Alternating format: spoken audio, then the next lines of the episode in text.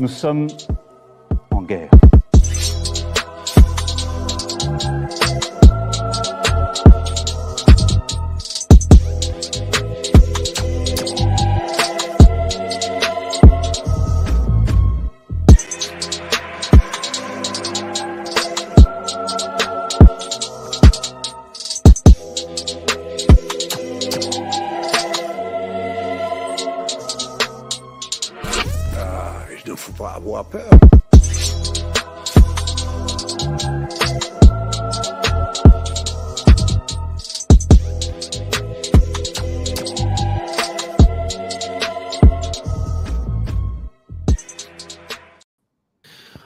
Bonsoir à tous, enfin bonjour Xavier, bonsoir, bonjour à tous.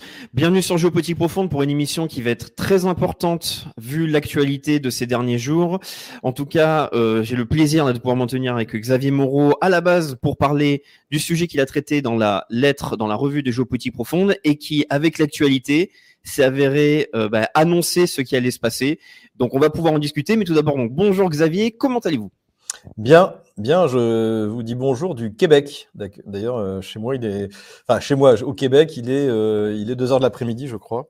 Euh, non, midi, il est midi. Il est midi. donc, voilà, je, suis là dans le cadre d'une, conférence qui est organisée par, par Production FQ, je crois, si c'est le site internet, et donc avec Caroline Galacteros, notamment, La Forêt, donc, qui aura lieu demain. Voilà. Et euh, nous mettrons euh, directement le lien euh, donc dans le chat, évidemment, si vous voulez donc participer à cette euh, conférence, donc il y avait qui est organisée donc par euh, France Québec, qui avait aussi pu accueillir donc le fondateur de Géopolitique Profonde récemment, donc Franck Mangam, une excellente équipe euh, qu'on salue. Et donc là, on va parler donc évidemment euh, du conflit russo-ukrainien. On a choisi un titre euh, qui peut peut-être euh, sembler marketing, mais en fait qui parle de- de- d'une actualité assez étrange. Donc c'est la défaite inévitable de l'Ukraine arrive. Euh, cette semaine, il y a eu des nouvelles importantes, c'est-à-dire un budget de plus de plusieurs centaines, enfin 100 plus de 100 milliards de dollars qui a été refusé, qui n'ira pas en Ukraine. L'Ukraine est en fait à court euh, d'argent. On avait, il y avait déjà eu des problèmes de munitions, etc. Euh, maintenant, les journalistes parlent, euh, utilisent des titres lunaires euh, en expliquant Zelensky, son optimisme n'est plus contagieux. Donc le doute apparemment commence à s'installer sur le conflit. Et donc pour le sujet donc de la lettre, le- pour le numéro de septembre, c'est un numéro qui a été donc euh, fait sur le complexe militaro-industriel russe et ça a été donc un dossier que vous avez fait et qui a été finalement assez prophétique sur la situation. Est-ce que vous pouvez en parler un petit peu pour qu'on puisse comprendre en fait euh, pourquoi on est face à cette situation économique du côté ukrainien, en tout cas du côté otano-kévien Euh, mais en fait, il faut voir que le, le- il y a eu beaucoup de méconnaissance du côté occidental de la réalité russe, réalité de la société russe, de sa solidité, réalité de la solidité de l'économie russe, et réalité de l'armée russe et du complexe militaire-industriel.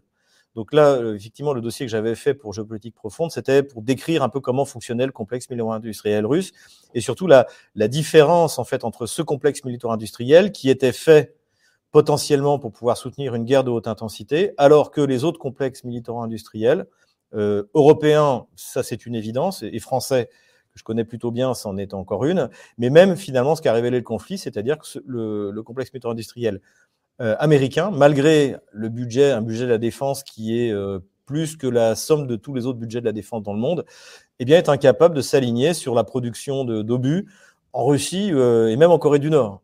Donc, euh, donc euh, euh, ça, c'est une, une, c'est une réalité qu'on découvre petit à petit. On découvre aussi que le choix qu'on a fait d'avoir des matériels euh, de très haute technologie, mais très chers à produire, n'est pas une solution. L'idéal, c'est d'avoir le, c'est d'avoir les deux, c'est-à-dire une capacité de production massive et en même temps avec des niches de haute technologie. C'est un peu le modèle russe, hein, si vous voulez. Euh, la Russie est capable de produire massivement des chars et euh, donc des chars, je dirais, de, euh, de, de bonne facture euh, technologique, mais il y a des, il y a des, des niches de haute technologie où elle est la meilleure, c'est la, guerre électronique, les drones suicides, maintenant ça c'est quelque chose de nouveau, et, euh, les armes hypersoniques, puisqu'elle elle est la seule à en avoir et à en produire euh, de manière, euh, de, en produire en série. Donc c'était ça la, grande différence et ce qui a été méconnu. Euh, après on peut, discuter de la raison, pourquoi c'était méconnu. Je pense que derrière c'est bête, mais il y a du racisme. C'est-à-dire que le, russe est un sous-homme. On en revient un peu à la propagande anti-soviétique de la guerre froide, la propagande national-socialisme, hein, ce qui est écrit dans, dans, Mein Kampf. Euh, et, donc, en fait, ce qui a profondément marqué, marqué les mentalités occidentales, le fait aussi, ça c'était souligné plusieurs fois par les historiens, notamment Jean Lopez, que la, les chefs euh, militaires allemands qui ont perdu la guerre contre l'Union soviétique euh, et également contre les États-Unis, on ne peut pas le nier, euh, c'est ceux qui ont été pris en modèle par les Occidentaux, par l'OTAN après la Deuxième Guerre mondiale. C'est-à-dire mmh. que on a tout d'un coup, on est passé dans une vénération vis-à-vis de Manstein, vis-à-vis de Guderian, qui ont écrit leurs mémoires, et sans vraiment d'ailleurs les lire, parce que si vous lisez les mémoires de Guderian, il avait beaucoup d'estime pour, pour, il avait écrit, il y a un chapitre dans ses mémoires où il explique qu'en gros, il ne faut pas sous-estimer euh, l'armée l'armée russe, il ne faut pas sous-estimer l'armée soviétique, c'est toujours, c'est toujours la même chose. Et, en fait, tout ce qu'on a retenu là-dedans, en fait, c'est donc c'était, ce narratif qui a été imposé par les, généraux allemands après la Deuxième Guerre mondiale, euh, c'est-à-dire qu'en fait, les Russes ont gagné parce qu'ils envoyaient des vagues humaines. Alors qu'en fait, quand on connaît un peu l'histoire de la Deuxième Guerre mondiale, les Russes ont gagné, oui, parce qu'il y avait des, soldats russes qui étaient euh, courageux, qui étaient n'hésitez pas à les mourir, mais aussi parce que les, soviétiques produisaient plus de chars que les Allemands, euh, de manière plus industrialisée, euh, avec moins de moins de, différents modèles, donc il y avait plus de, standardisation euh, et des capacités industrielles qui étaient supérieures à celles de l'Allemagne. Donc hmm. c'est ça la, la, première raison de la victoire soviétique, c'est ça. Et en fait, finalement, on s'aperçoit que les Occidentaux ont fait à peu près les mêmes erreurs que le Troisième Reich. Et d'ailleurs, notamment un des problèmes du Troisième Reich, c'est qu'il y avait plein de chars différents. parce que ils avaient, euh, ils avaient envahi la Tchéquie, donc il y avait des chars tchèques, il y a même eu des chars français. Euh, ensuite, euh, il n'y avait pas d'unification, de standardisation au niveau allemand, donc vous avez les Mark III, les Mark IV, les Panthers, les Tigres, les Ferdinand, etc. Ils étaient trop lourds, exactement comme les Abrams, les Challenger ou les, ou les, ou les Leopards. donc en fait, on, on s'aperçoit que dans plein de domaines, à la fois politico-diplomatiques et économiques, et militaro-industriel, les erreurs de l'OTAN reproduisent celles du Troisième Reich. Alors, je ne fais pas de réduction d'Hitler, je ne dis pas que l'OTAN, c'est le Troisième Reich. Je dis simplement les erreurs de conception, la sous-estimation systématique de l'adversaire euh, auront les mêmes causes, auront les mêmes effets, c'est-à-dire euh, la défaite face à, l'armée russe, comme euh, le, Troisième Reich a été battu face à à l'armée soviétique. Hmm. Oui, surtout que euh, ces derniers mois, on pouvait voir régulièrement donc euh, sur l'actualité euh, tous les différents pays qui s'engageaient en donc en soutien avec l'Ukraine et qui décidaient d'envoyer soit des munitions, on avait entendu parler de l'uranium appauvri, de, de, munitions tout court, de matériel, d'équipement et aussi de chars. Est-ce que vous pouvez rappeler quand même peut-être les pays qui ont participé et est-ce qu'on peut chiffrer par exemple le, le, budget finalement qui a pu être alloué euh, donc pour justement la guerre euh, russo-ukrainienne. Parce que donc là, ce qui est quand même hallucinant, encore une fois, c'est que on est obligé d'en parler. Euh, on voit que le réel euh, euh, est contre le narratif finalement qui a été imposé donc par par l'Occident. Aujourd'hui, on dit que l'Ukraine a perdu plus de 90% de son budget. Après, on pourra parler directement évidemment de la ligne de front, mais lorsqu'on regardait l'actualité, on avait l'impression que l'Ukraine avait un nombre infini d'hommes, un nombre infini d'équipements et que tout allait très bien et que la contre-offensive allait arriver. Euh, oui, tout à fait. Alors ça, pour expliquer ça de, manière générale, pourquoi est-ce que euh, on a cru ça ou voulu nous faire croire ça C'est, je pense que quand même chez les élites, notamment anglo-saxonnes, que ce soit à Londres ou à Washington, personne n'a réellement cru que l'Ukraine avait une chance de l'emporter militairement, même avec l'aide de l'OTAN. Voilà. Mais l'idée, c'était pas ça. L'idée, c'était que quand, donc, comme Winston Churchill, euh, Winston Churchill, pardon, Boris Johnson est arrivé le 9 avril 2022 à, à Kiev, au moment où les Kieviens allaient signer euh, un accord avec les Russes, euh, ça a été confirmé par le, chef de la faction du, parti de Zelensky à la, à la Rada euh, récemment. David Akamia, quelque chose comme ça. Et donc, il a, il a dit, en fait, ils étaient prêts à signer avec les Russes. Et puis, bah, Boris Johnson est arrivé le 9 avril. Il a dit, on signe rien, on fait la guerre. Le plan de Boris Johnson, c'était que il suffisait de tenir quelques mois, que l'économie russe, qui est prendre des sanctions pour répéter ce qu'a dit Victor Nuland comme elle n'en avait jamais vu, allait s'effondrer, que donc les gens allaient descendre dans la rue et que le, euh, Alexei Navalny serait le Lénine de, euh, de ce qu'avait Ludendorff, n'est-ce pas, quand Ludendorff et Hindenburg ont renvoyé Lénine en, en, Russie, ils ont dit qu'ils ont semé le bacille de la peste. Et en fait, Navalny aurait été là pour achever le boulot. Pardon. Tout ça, évidemment, ça ne s'est pas produit. Et ce qui fait que euh, la, guerre, jusqu'à aujourd'hui, continue. Et l'idée donc, l'idée donc, c'était de, de, faire croire aux Ukrainiens qu'ils pouvaient gagner la guerre et qu'en tout cas ils pouvaient tenir suffisamment longtemps pour, pour que la Russie s'effondre de l'intérieur. C'est ça le plan. Pardon. Et ce n'est pas du tout ce qui s'est produit, mais le, système, encore une fois, euh, otanien, qui correspond beaucoup à cet emballement qu'a connu le Troisième Reich euh, dans sa guerre contre, non seulement contre la Russie, mais même contre les États-Unis, en fait, ne peut plus s'arrêter. Et donc, on a continué à alimenter. Et pour que les Ukrainiens y croient, pour que les populations occidentales y croient, il fallait raconter n'importe quoi sur les ressources humaines russes, les ressources humaines qui viennent, les ressources industrielles, les munitions, etc., etc. Même si, quand vous regardiez bien, en fait, de temps en temps certaines déclarations. Dès le début, euh, dès le, printemps-été de 2022, il y avait des déclarations euh, de, des généraux ukrainiens qui disaient quand on tire un obus, les, les, Russes en tirent 6. Maintenant, on est à 8, voire à 10.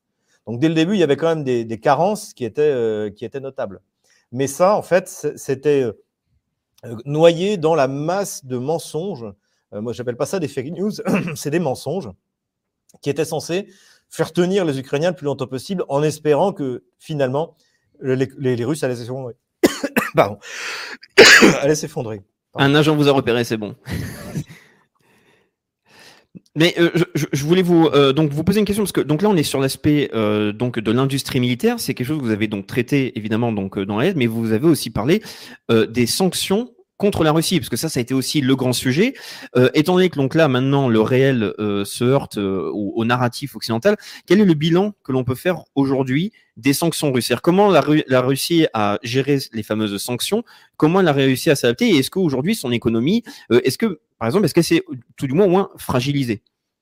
Je dirais que pour les Occidentaux, c'est pire que ça. Non seulement les sanctions n'ont pas fragilisé l'économie russe, mais elles l'ont permis de faire un saut qualitatif elle a reproduit, et je pense que, je l'avais dit au début, ça avait fait euh, sourire certains, Vladimir Poutine souhaitait les sanctions. Pourquoi? Parce qu'il avait vu que les sanctions qui ont été mises en 2014 euh, contre la Russie au moment de la réunification de la Crimée et du MH17, euh, eh bien, a permis à la Russie de faire des sauts qualitatifs dans beaucoup de domaines. Dans le domaine des transferts d'argent interbancaires, dans le domaine de créer son propre système de visa Mastercard qui s'appelle le système MIR. merci. Pardon. Et également euh, dans le domaine agricole, où elle est devenue la première puissance agricole mondiale, euh, donc tirant derrière elle d'autres secteurs comme la production d'instruments agricoles, etc., etc. Donc pour la Russie, ça a été une excellente chose, les sanctions de 2014-2016. Et donc Vladimir Poutine s'est dit, en fait, euh, si vous voulez, les États sont souvent aussi paresseux que les, que les gens. Et à moins d'y être contraint, pourquoi se mettre à produire plus cher et sans doute au début moins qualitatif des sous-ensembles que vous pouvez importer pas cher. D'autant plus que vous êtes un pays riche avec des hydrocarbures, euh, même une puissance agricole, donc qui vous permet d'avoir des revenus euh, significatifs. Pourquoi le faire?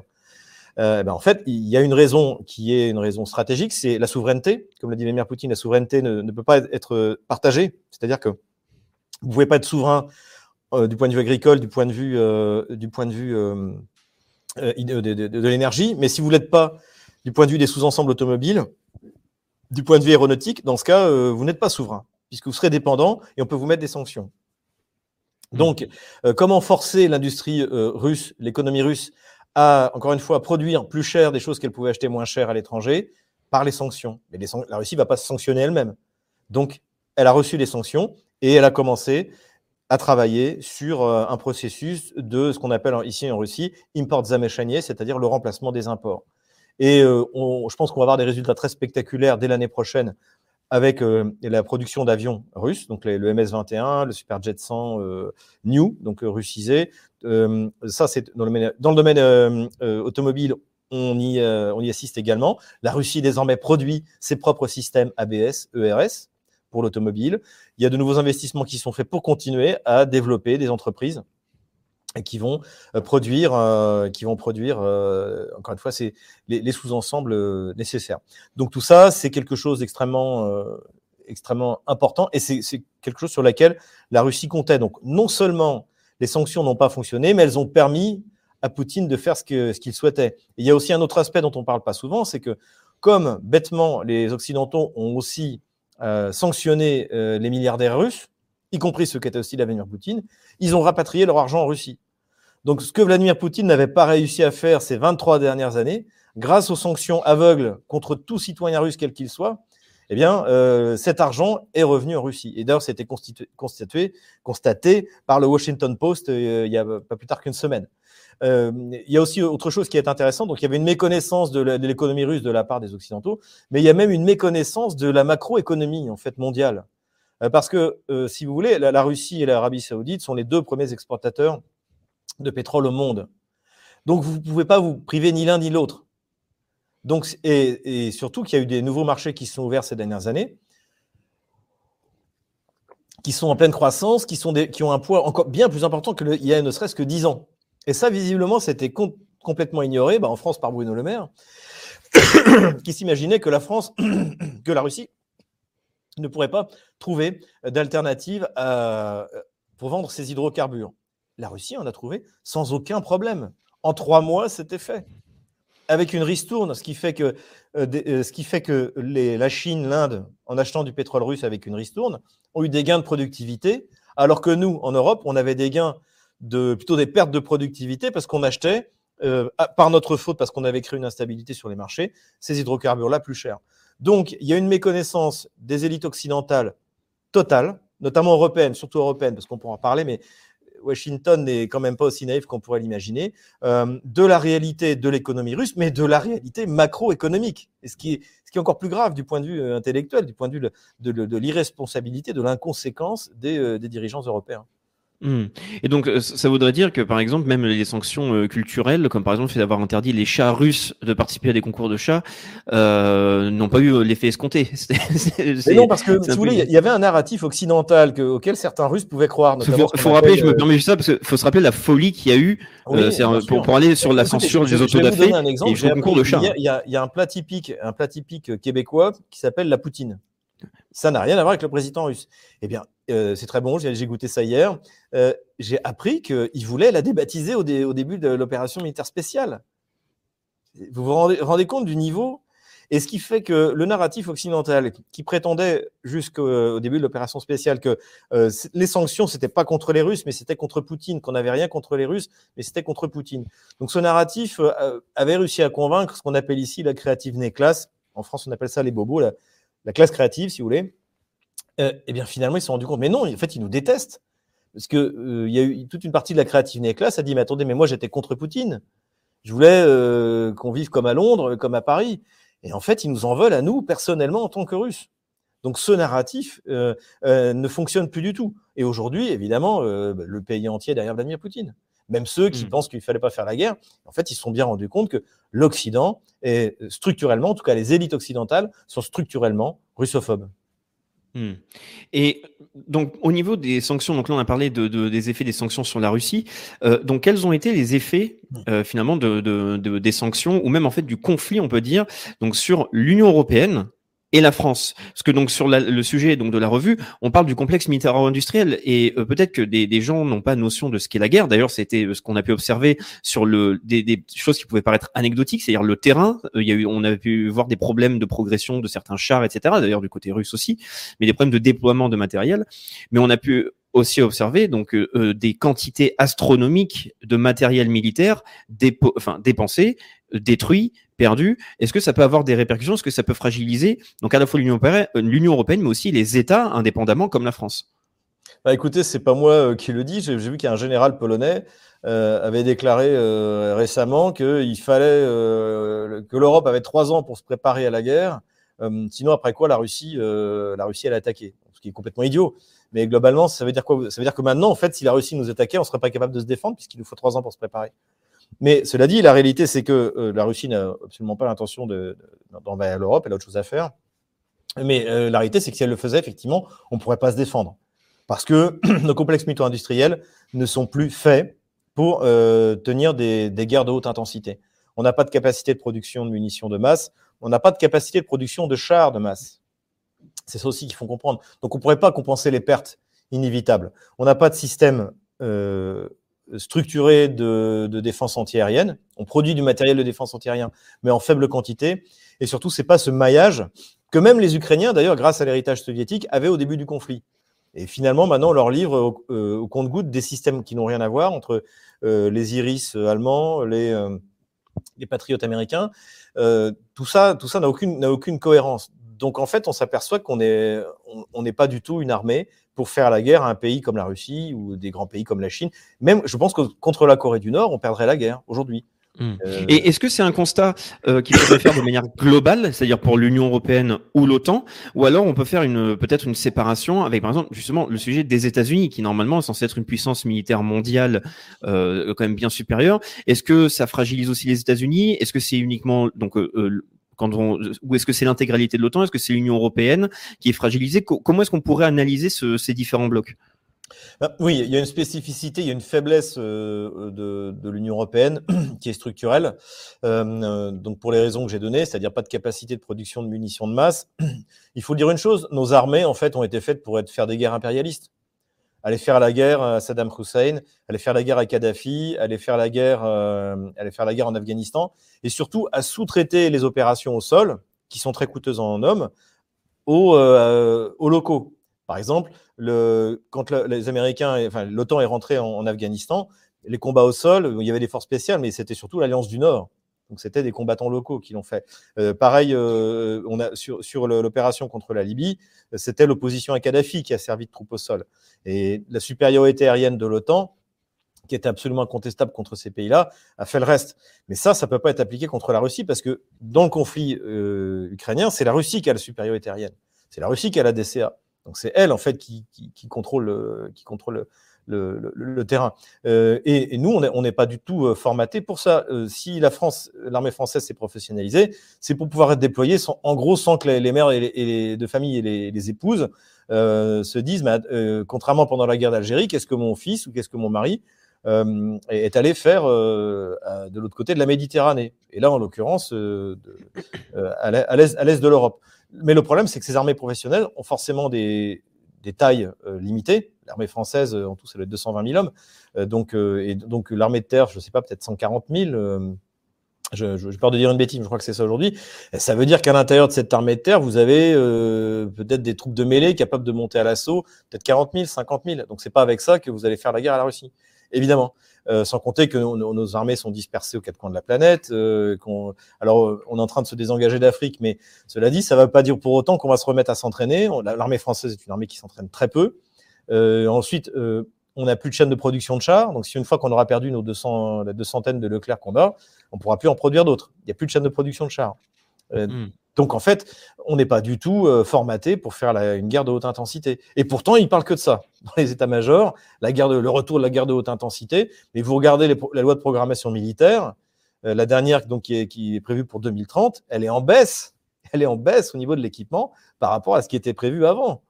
Donc, c'est-à-dire que l'idée du genre on va s'adapter, passer en économie de guerre, ces grands mots euh, qui ne veulent rien dire, personne n'est passé en économie de guerre, sauf peut-être l'Ukraine, mais elle produit rien. Donc, euh, oui, parce que ça voudrait dire aussi peut-être pour la France de passer d'une, d'une, faire croire qu'on peut passer de, donc d'un État extrêmement endetté et qui est en déficit complet à une croissance miraculeuse par l'effort de guerre. Bah, si vous voulez, c'est exactement ça. La Russie peut se permettre euh, d'affronter euh, l'OTAN dans sa quasi-totalité, plus le soutien australien, japonais, sud-coréen. Euh, parce que l'écureuil a mis ses petites noisettes de côté. Parce qu'il se devait se douter que tôt ou tard, il serait peut-être obligé d'en arriver là. Et donc aujourd'hui, bah, si vous voulez, oui, le budget de l'armée russe a augmenté, il est à 6%. C'est loin des 25% de l'Union soviétique. Et finalement, c'est parfaitement absorbable parce que la Russie est un pays remarquablement bien géré, euh, avec qui dégage, on va, avoir un déficit euh, cette année. Poutine a annoncé 0,5% du PIB. C'est quasiment c'est le tiré de crayon. L'économie russe est en croissance de 3%. Euh, tandis que nous, on est en récession. L'Allemagne est déjà en récession depuis quelques mois. Oui, là, il y a une information d'ailleurs qui est sortie pour la France là, ces derniers jours qui, euh, qui montre que par rapport aux projections, en fait, finalement, il y a une baisse de, du PIB de 1%. Oui, on est en euh, récession, tout à fait, tout à fait. Donc, on nous a raconté n'importe quoi, euh, parce qu'en fait, la Russie n'est pas passée en économie de guerre. Euh, la, la, si vous voulez, l'économie de guerre, c'est ce que nous on a connu euh, en, en 14-18, par exemple. C'est-à-dire, bah, vous avez les hommes qui sont au front, les bonnes femmes qui travaillent dans, dans les usines ou dans les champs pour euh, ramasser euh, les récoltes et fabriquer des obus. C'est ça l'économie. C'est-à-dire que toute l'économie, la totalité du système est faite autour de la guerre. C'est pas du tout le cas de la Russie. C'est pas du tout le cas. Tous les grands projets d'infrastructure en Russie, j'ai pu aller dans l'extrême-orient russe, euh, continuent. la construction de routes, d'aéroports, euh, le développement de la route maritime du Nord, la construction de brise-glace, euh, etc. Tout ça, ça continue dans tous les domaines. Et en plus, la Russie se paye le luxe de développer les territoires ukrainiens euh, qu'elle a réunifiés à, son, à la fédération. sur Mariupol, qui est en pleine reconstruction. il y a des grands projets d'infrastructure comme jamais l'Ukraine en a connu depuis la chute de l'Union soviétique pour créer ce qu'on appelle les magistrales qui vont contourner la, qui vont faire le tour de la mer Noire, euh, développer, euh, un véritable réseau autoroutier, euh, puisque en fait le, pays a été laissé en jachère pendant pendant 25 ans par euh, pendant 30 ans par euh, l'État l'État qui vient. Donc donc la Russie déroule son plan et bien sûr oui augmenter les dépenses, mais et puis en même temps ça va ça va permettre de relancer l'industrie d'armement.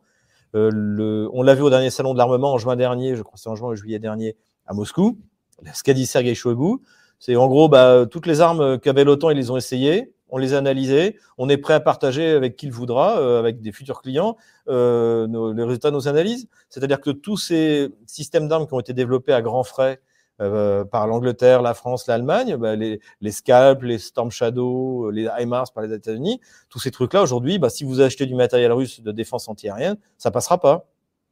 C'est terminé. Donc en fait, le, euh, à terme, c'est un investissement qui sera tout à fait rentable. Pourquoi est-ce que Vladimir Poutine est arrivé en, aux Émirats arabes unis et en Arabie saoudite escorté par euh, 4 Sukhoi 35 bah, Pour montrer que c'est des avions qui peuvent voler presque jusqu'à 4000 km sans ravitaillement. C'est les seuls à pouvoir le faire. Et donc, euh, euh donc voilà, les, les, armes russes vont sortir euh, de la victoire contre l'OTAN, de toutes les forces de l'OTAN réunies, avec une, une du point de vue du, euh, du point de vue de, la publicité, c'est va être euh, ça va être extraordinaire. Donc même même l'investissement dans la production d'armement est rentable. Et puis qui est capable de produire autant de munitions que la Russie maintenant aujourd'hui dans le monde? Personne. Donc euh, non non, c'est une très bonne affaire. Hmm. D'accord. Et pour rester donc en lien avec l'économie et surtout les répercussions que ça peut avoir avant de parler donc du front actuellement et de la d'un peu de prospective, quelles ont été en fait les répercussions plutôt on pourrait dire politique et ou diplomatique Parce que là aussi, je pense que c'est un sujet intéressant. Euh, on a pu voir euh, énormément de problématiques, par exemple en Ukraine même, de corruption, de personnes qui disparaissent, euh, que ce soit des partis politiques d'opposition qui ont été arrêtés, ou alors des personnes qui faisaient partie du gouvernement qui, qui, ont eu des problèmes judiciaires.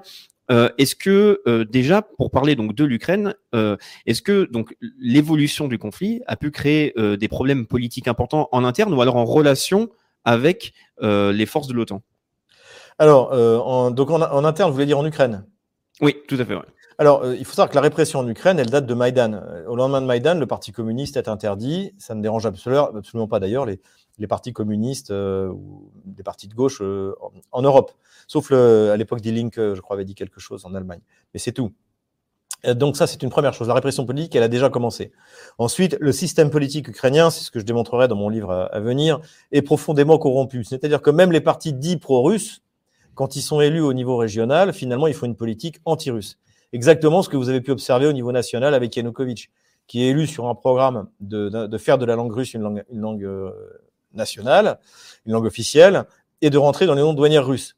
Une fois arrivé au pouvoir, plus question de faire de la langue russe une langue nationale, et au lieu de rentrer dans les noms douanières russes, on, on, on, signe, on veut signer l'accord d'association avec l'Union européenne. Donc cette, cette corruption, euh, ce, cette espèce, pardonnez-moi l'expression, de foutage de gueule systématiquement de, de l'électorat russe et russophone, qu'on a vu au niveau national, il a eu lieu également au niveau, au niveau régional. Donc, euh, si vous voulez, il y avait deux, c'était le premier moyen d'ailleurs pour contrôler le poids des pro-russes, dirons-nous, en Ukraine depuis, euh, l'indépendance de l'Ukraine, c'est la corruption et le mensonge et ça, c'est vraiment très euh, typique du système, c'est-à-dire que les, ceux qui sont présentés comme des pro-russes, en fait, sont, sont les mêmes les pires agents anti-russes. Pour vous donner un ordre d'idée, euh, il y a, vous l'avez vu, par exemple, euh, le, maire de Melitopol, Ivan Fedorov ou Fedotov, je crois, qui, avait, qui a rencontré Emmanuel Macron tout au début du conflit, euh, parce que les, Russes l'ont capturé alors qu'il essayait de, de, faire des, des actes de, de, résistance contre l'armée russe. Euh, il a été changé et il a été envoyé, euh, et donc il a fait une tournée. voilà. Mais quand vous regardez son histoire, lui, il vient à la base d'un mouvement pro-russe. Il est mis en place par un élu, euh, l'ancien maire de Melitopol, qui lui-même était pro-russe. Et toute cette région-là, de cette nouvelle Russie de, de, de Odessa jusqu'à Kharkov, euh, ils ont toujours voté pour des partis pro-russes. Mais ces partis pro-russes, dès qu'ils étaient au pouvoir, par la corruption, par la, parce que ils, ce sont des, euh, ce sont des margoulins, euh, eh bien, ils faisaient une politique, euh, une politique anti-russe. Euh, enfin, j'ai de nombreux exemples comme ça dans, mon bouquin. Donc, si vous voulez, pour moi, le meilleur, le meilleur système de contrôle euh, du système politique en, Ukraine pendant longtemps, ça a été la corruption. Ensuite, après Maïdan, il y a aussi une répression sauvage, donc qui a eu lieu dans toutes les régions qui se sont soulevées contre le, contre le coup d'État de Maïdan, c'est-à-dire en gros ce qu'on appelle la Nouvelle-Russie, de Odessa jusqu'à Kharkov, où là, euh, ben, les gens ont été emprisonnés, torturés, assassinés. Euh, c'est très documenté par mon ami Laurent Braillard, d'ailleurs. Euh, il a interviewé des, des, gens qui ont été torturés. Euh, C'était vraiment systématique. Et puis, il y a la sous-traitance de la répression au, au groupe bandériste, alors que j'appelais à une époque ukro-nazi, mais comme tout le monde s'appelle de, de traite de nazi en France, je préfère dire bandériste. Euh, euh, donc, euh, par exemple, la ville de Kharkov était sous la coupe de Azov, du National Corpus, qui est un mélange de bandits et de d'ultra, j'aime pas dire le mot nationaliste parce que moi je suis nationaliste, mais de bandéristes radicaux. Mmh. Ah, c'est le tout court, et donc qui eux, donc mettait non seulement en place un système de répression et de torture et d'élimination de toute opposition euh, pro-russe, mais en plus euh, avait une action mafieuse. Et euh, d'amis qui habitaient là-bas, même la police avait peur d'eux. Et ça, donc, vous l'aviez à Kharkov, vous l'aviez à Mariupol. Aujourd'hui, personne n'en parle, mais la justice russe a commencé à condamner les gens d'Azov. Et euh, la description, pareil, Laurent Braillard travaille, là-dessus. Les crimes qui ont été commis, par Azov pendant toute la période d'occupation de Mariupol de 2014 à la libération en, mai, euh, avril, 31 euh, avril euh, 2022, euh, toute cette euh, tous ces, crimes-là qui étaient commis pendant cette période, euh, c'est que c'est quelque chose d'assez, effrayant. Euh, voilà. En revanche, il y a eu euh, ce qui s'est passé en, revanche au niveau plus national, c'est que à partir de 2021, il y a eu quand même une grosse inquiétude au niveau de Kiev et des occidentaux, des sponsors en se disant si ça continue comme ça, les, même les pro-russes, même sans l'électorat de la moitié du Donbass et même sans l'électorat de Crimée, ils vont finir par reprendre le pouvoir parce qu'ils étaient raisonnables, parce que etc. Et donc on a assisté euh, à un système de répression qui a été mis en place par le, régime de Zelensky, où on a mis en prison les opposants sans, euh, on a pris des sanctions contre ses propres citoyens.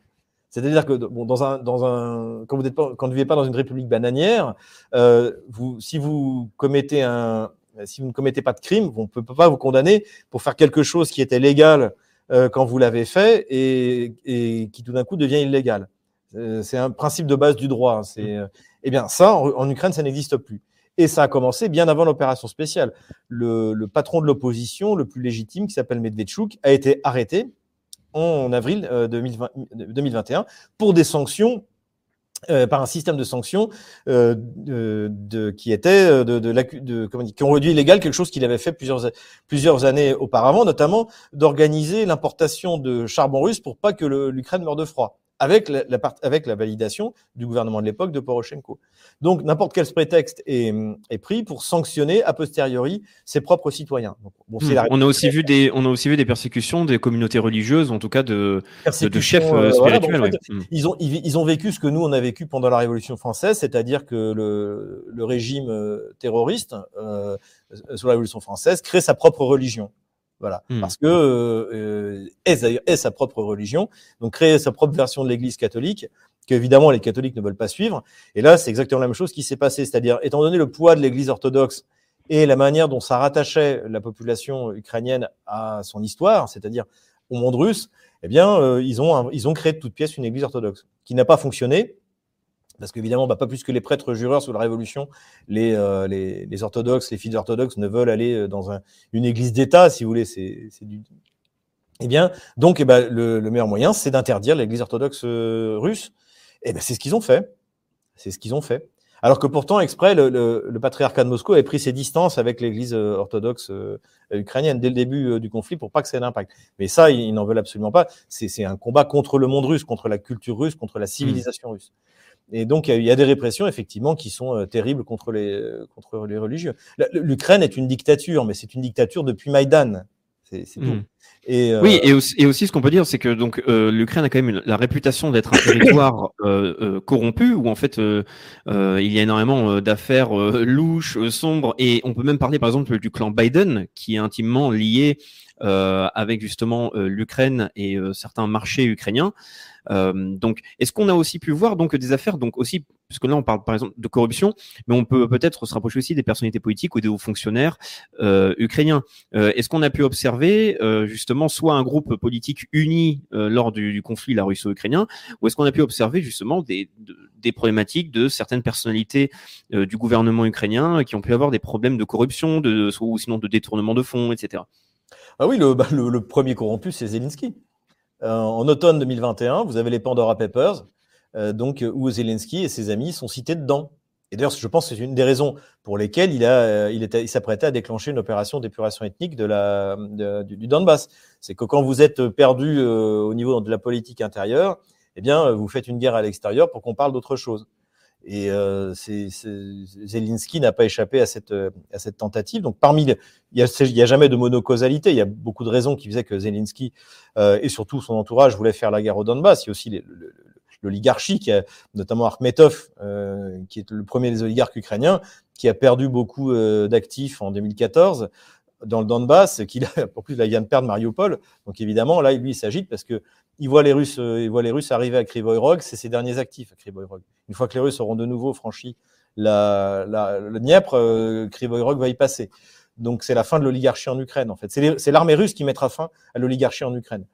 Autour de ça, c'est la guerre oligarchique en permanence. Donc euh, Kolomovsky, qui était le sponsor initial de Zelensky, qui a produit son, euh, sa fameuse série télévisée qui a fait de lui un président.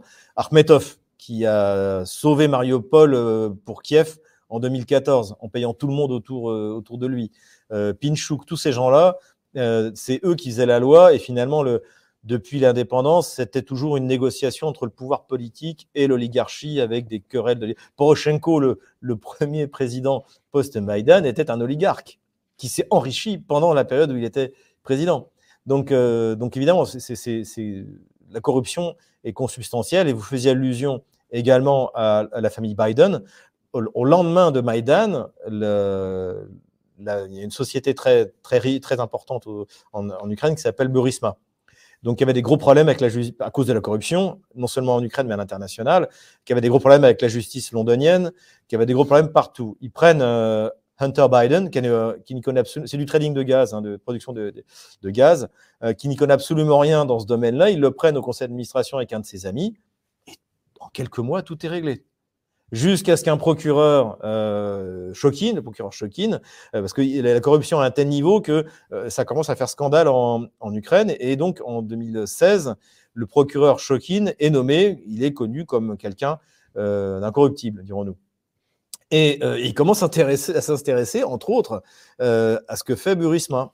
Et là, tout d'un coup, Joe Biden débarque, et s'en est lui-même dans une conférence qu'il a donnée en 2000, euh, 2000 euh, il, était, donc il était plus vice-président. Donc après l'arrivée de Trump, ça devait être en 2018, je crois. Il donne une conférence devant l'Atlantic Council. Vous pouvez trouver cette conférence sur Internet et où il se vante d'avoir obtenu le départ de, du procureur Chokin euh, parce que, euh, alors, soi-disant parce qu'il était corrompu. C'était vraiment le monde à l'envers, quoi. Euh, euh, parce qu'en réalité, il, poursuivait la société dans laquelle son fils était membre du conseil d'administration et il le traite même de euh, fils de voilà en, en, en anglais. Euh, donc et donc il dit si jamais vous le virez pas, vous n'aurez pas les 1 milliard euh, d'aide financière. Donc bah, Poroshenko l'a viré. Et, et plus, c'est intéressant, c'est que dans la même, la même conversation, il dit et il a nommé un type très bien, euh, d'ailleurs. Euh, et donc, ce type très bien, c'est Lutsenko. Il n'a aucune, il n'a jamais fait droit de sa vie. C'est le chef du parti euh, politique de Poroshenko, le, le, chef de file à la, à la Rada, au Parlement ukrainien. Il n'a aucune. Normalement, il n'aurait jamais dû être euh, élu puisqu'il y a un vote pour euh, nommer le procureur général du Parlement. Il n'aurait jamais pu l'être parce qu'il n'en a tout simplement pas les compétences juridiques. Pourtant, il est nommé. Et, et, et, et Joe Biden, à l'époque, trouve ça euh, trouve ça très bien. Donc, si vous voulez, c'est une espèce de république bananière euh, qui est totalement sous la coupe de Washington et de, et de Londres. C'est, c'est, Oui, euh, et ce qu'il faut rajouter, c'est que par exemple, pour l'exemple Biden, euh, c'est euh, quelque chose d'actu- d'actualité sur le plan judiciaire. C'est le fils, euh, justement, Hunter Biden, a actuellement euh, des problèmes judiciaires, de multiples problèmes. Il y avait l'affaire ah bah, ça va des affaires de euh, de l'ordinateur portable, voilà, de- d'inceste, de prostitution, de consommation de drogue, mais aussi corruption. Et c'est d'actualité. Donc, euh, la famille Biden, justement, est prise dans ce dans ces situations-là, et ça permet, voilà, si on si on, on fait ces, ces rappels-là, c'est aussi voilà pour expliquer que le, le narratif est étrange, parce que on avait déjà fait un entretien ensemble où on avait rappelé que c'était vraiment le camp du bien contre le camp du mal. Oui. Il fallait le comprendre comme ça, et que euh, on voit que ça Et surtout, devient assez si jamais, si jamais vous vous souvenez du leitmotiv euh, sur, euh, sur le Maïdan, et après, c'était la lutte contre la corruption. Il y avait euh, rejoindre l'Union européenne, ce dont il n'avait jamais été question, l'accord d'association, ça n'a jamais été le faire rejoindre l'Union européenne. D'ailleurs, même aujourd'hui, où on se dit, bon, bah, finalement, c'est tout ce qu'ils peuvent avoir, on va, ils vont pas rentrer dans l'Union européenne. Parce qu'il y a des pays qui veulent pas, parce que mais il n'y a plus d'argent dans l'Union européenne. Donc, euh, il y en aura déjà plus pour la Pologne, alors vous imaginez pour l'Ukraine. Donc, et donc, en, fait, le, et donc le, le leitmotiv, c'était la lutte contre la corruption. Mais la corruption a explosé à un niveau en Ukraine comme elle a jamais connu après Maïdan. Et pour vous donner un ordre d'idée, on nous explique que donc euh, le premier corrompu c'est Zelensky et euh, on nous explique que oui Zelensky aussi doit combattre la corruption, mais au bout d'un an finalement il ferme tous les bureaux de recrutement, de, de, mo- de mobilisation euh, parce que finalement ceux qui veulent pas faire la guerre, ça leur coûtait entre 2 et 5 000 dollars euh, pour euh, pour payer le un faux certificat, pouvoir franchir la frontière, etc., etc. Mais comme derrière vous avez le, parrain, le sponsor américain qui dit il y en a marre, il faut que vous fassiez quelque chose. Donc, ils virent la totalité de tous les directeurs des bureaux de, mobilisation. Vous imaginez le niveau de corruption? Parce que aussi, il faut bien se rendre compte, la plupart des élites ukrainiennes aujourd'hui au pouvoir, ils savent que c'est perdu. Donc, quand vous savez qu'il n'y en a plus pour longtemps, vous allez essayer d'en prendre un maximum tant, que c'est encore possible. Et la conséquence que a eu le remplacement des, bureaux de, recrutement, c'est juste que c'est plus cher. C'est-à-dire ce qui coûtait 5 000 dollars, bah, c'est que 10 000 dollars. Et, euh, et c'est pour ça d'ailleurs que toutes les campagnes de mobilisation aujourd'hui, c'est un échec complet. Ils devaient lever 100 000 hommes, ils en sont à 20 000. Et puis, euh, c'est des, des paralytiques, euh, des, des malades du sida, des schizophrènes, des personnes âgées. Euh, je suis plutôt en bonne forme, mais je peux vous dire qu'à 52 ans, je suis bien content de pas aller euh, euh, donner l'assaut sur le front. Vous voyez, je vois pas d'ailleurs à quoi je servirais énormément avec le, poids des, des matériels. euh, Enfin, vous avez, au bout de, au bout de 15 jours, j'ai plus de genoux. Et donc, ils envoient des gens. C'est pas moi qui le dis. Hein, encore une fois, c'est un des, un des soutiens de de Zelensky qui dit oui, il y a des- dans certaines brigades, il y a la moyenne d'âge, c'est 54 ans. 54 ans. Vous imaginez 54 ans. Et dans l'armée, c'est 43 ans. Et je suis désolé, tout, tout ce qui est troupe d'assaut, c'est c'est 20, euh, 20 à 30 ans. Après, euh, c'est encore une fois, les, les soldats d'aujourd'hui, tels que je les vois, ils, ils pèsent par le matériel, ils pèsent euh, 10 kilos, 15 kilos, 20 kilos de plus que, que ce que j'ai connu moi. C'est euh, voilà, c'est comme ça. Et Mhm. donc, euh, donc tout ça, et euh, je dis moi en tant qu'ancien militaire, oui. Euh, donc, euh, donc euh, tout ça est un échec euh, et, et ça, ça ne va aller qu'en empirant. Plus, si vous voulez, l'Ukraine est le pays le plus corrompu du monde, euh, mais plus la défaite ukrainienne va s'annoncer, plus les fonctionnaires qui ont un moyen de faire un peu d'argent sur leur poste de fonctionnaire, en donnant, euh, mine de rien, un droit de vivre, parce qu'aujourd'hui, être envoyé sur le front contre la Russie, c'est quasiment un, un, aller, un- un aller simple. Il y a quand même très peu de chances, de, à moins de se rendre tout de suite, sans se faire tirer dans le dos par les bataillons d'arrêt. Euh, donc, évidemment, que bah, si vous avez les moyens de réunir 10 000 dollars, vous allez donner 10 000 dollars pour échapper à la, au carnage. Et Mhm. donc, vous allez voir que ça, va, ça ne va aller qu'en augmentant à tous les niveaux. Tout l'argent qui va être envoyé va, va être siphonné euh, par, par, par la corruption généralisée dans le pays. Hmm. En tout cas, on est euh, là euh, plus de 1700. Si cet entretien vous plaît, évidemment, partagez la vidéo, mettez des commentaires, surtout mettez des pouces pour bien permettre une bonne exposition, parce que c'est une analyse importante. Là, c'est totalement d'actualité. Il va nous rester, on le temps est compté, donc là, il va nous rester une maximum une dizaine de minutes. J'aimerais qu'on aborde deux sujets très importants.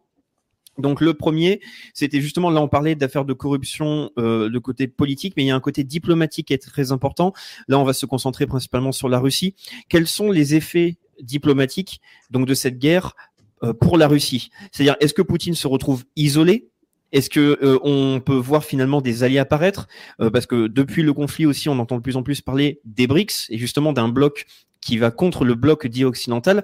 Comment ça se passe actuellement pour les relations, dans les relations internationales euh, de, la Russie avec les autres pays? Alors, bah, en dehors de ce que les Russes appellent l'Occident collectif, c'est-à-dire Washington et ses États esclaves, euh, dont le Canada malheureusement, et, euh, mais tous les États européens, à, quelques exceptions près, puisqu'on peut estimer que la, la Hongrie n'est pas un État esclave, la Slovaquie ne l'est plus, la Serbie ne l'est pas. Donc, donc, en dehors de l'Occident collectif, la Russie est vue comme le pays qui a dit non, qui est le leader moral de ce qu'on appelle le Sud global, de, de, toute cette partie du monde qui n'en peut plus de, de l'hégémonie de, de l'hégémonie occidentale et de, de Washington, mmh. appelons un chat un chat. Donc évidemment, euh, et ça aussi c'est quelque chose qui n'avait pas du tout été, on en a parlé au début, prévu par, euh, par les Occidentaux, mais euh, le, ça ne fait finalement euh, qu'accélérer quelque chose qui était déjà en route avant, avant l'opération spéciale. Et surtout, ça a également eu comme conséquence de sceller définitivement une véritable amitié. Je pense que, pourtant, je suis le premier à dire que les États n'ont pas, euh, pas d'amitié, mais que des intérêts. Mais là, ce qui se passe entre Xi Jinping et euh, Vladimir Poutine est quelque chose de très fort. Et des discussions que j'ai, c'est euh, côté russe ou côté chinois, c'est plus que euh, un simple, un simple rapport d'intérêt. Il y a vraiment l'idée de créer un monde nouveau qui soit plus juste, sans hégémonie.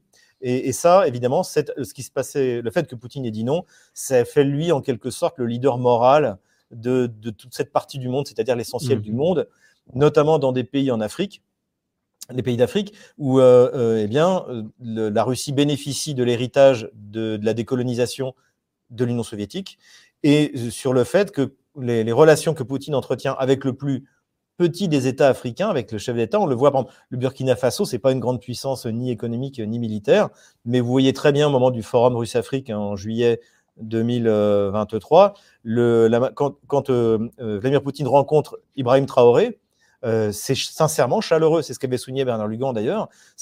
Il, a, il a du respect. Il le traite comme un chef d'État qui est son égal.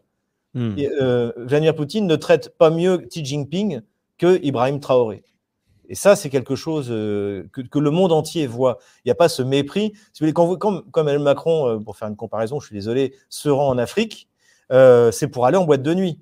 On, pendant les conférences de, frais, de presse, il y a son homologue africain qui est à côté de lui. On voit très bien que la conférence de presse, il a hâte que ça se termine parce qu'il a attendu en boîte de nuit. C'est, voilà. Et pour poster les photos. C'est pas du partenariat euh, gagnant-gagnant. Euh, voilà, c'est de la domination euh, mm. intégrale néocoloniale. Poutine, on n'est pas là-dessus, mmh. pas, du tout, pas du tout. Pas et avec le Moyen-Orient, euh, comment ça se passe actuellement? Parce que je crois que donc Poutine a fait une mmh. série de, de, tournées diplomatiques pour qu'on puisse vite euh, clore cette question-là et terminer après sur la dernière. Je sais que le temps euh, là est limité. Donc comment ça se passe avec le Moyen-Orient? Ah bah là, c'est la révolution. Euh, mais pareil, c'est pas quelque chose qui a démarré maintenant, mais euh, pour moi, il y a un signe fondamental aussi. C'est c'est pas que la Russie, euh, euh par exemple, la déclaration l'année dernière que euh, Vladimir, que le, le, pardon, le Xi Jinping entre Xi Jinping et, et ben, Mohamed Ben Salman, que le pétrole saoudien pourrait être acheté en yuan. Mais ça, c'est la révolution. C'est la fin du pétrodollar. Et donc, et ça aussi, évidemment, ça s'inscrit dans ce, qu'on, dont vous faites allusion, c'est-à-dire ce blitz, cette visite blitz euh, euh, en Moyen-Orient, euh, avec les Émirats arabes unis, qui sont des plateformes de contournement des sanctions, qui sont maintenant, comme tous les, le, les capitaux russes se sont tirés d'Europe, ils investissent à fond aux Émirats arabes unis, et puis la visite en Arabie saoudite, qui est incroyable. Vous avez ces deux grands hommes, je dis, pour moi, Mohamed Ben Salman euh, est un grand homme d'État, un grand réformateur, et vous le voyez se rencontrer avec Poutine, vous voyez cette véritable complicité. Et, euh, et surtout, encore une fois, euh, ils sont entre égaux. C'est ça, la, la, c'est ça l'avenir en fait, c'est cette multipolarité, c'est ça, c'est que tous les États se, se considèrent, euh, les chefs d'État sont des égaux, quelle que soit la puissance de l'un ou l'autre. Donc, euh, encore une fois, l'opération spéciale ne, ne bouleverse, ne, ne, ne, provoque pas un virage international, c'est un accélérateur. Et les mouvements qui étaient déjà en place euh, dans les années 2010, à la fin des années 2010 notamment, eh bien, ne font que s'accélérer. Et ce qui devait peut-être prendre encore 20, 30 ans va prendre 4, 5 ans. Mmh. Très bien, donc là ce sera la dernière question. Désolé, je, je presse un peu parce que je sais qu'on arrive bientôt à la fin. Donc pour terminer, quelle est l'actualité du front? Parce que donc ça c'est là où il y a énormément de mystères. Et pour commencer, peut-être faire le point sur les pertes. Euh, on a pu entendre énormément de discours très différents, très contradictoires entre les pertes russes et les pertes ukrainiennes. Est-ce qu'on peut faire le point sur ça et ensuite expliquer où en sont justement euh, les forces en présence sur le front russo-ukrainien? Alors, euh, rapidement, euh, sur les pertes, donc là, faut être très prudent.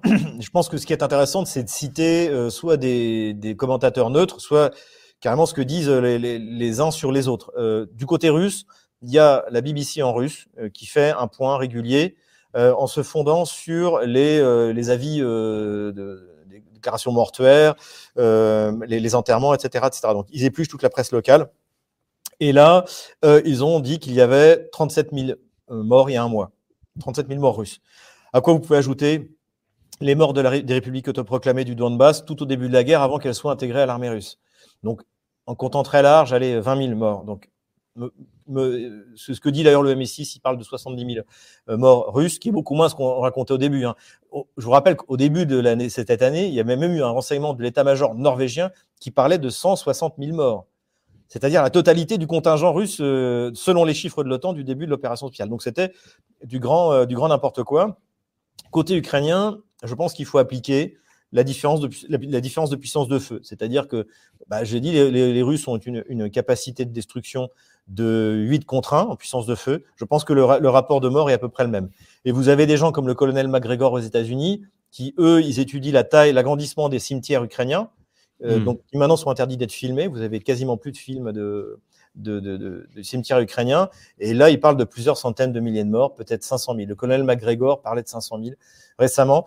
Je pense que malheureusement, c'est tout à fait, euh, c'est tout à fait possible. C'est tout à fait hmm. possible. Mmh. Donc, c'est une véritable saignée euh, de, de, cette, de, ces malheureux. De ces et, malheureux. et, il faut bien sûr rappeler que c'est une catastrophe pour les deux camps. Euh, personne, évidemment, se réjouit de la guerre. C'est une guerre qui est personne. imposée, malheureusement. C'est une guerre civile. Hein. Il faut, moi, moi, je suis, mmh. je suis citoyen russe.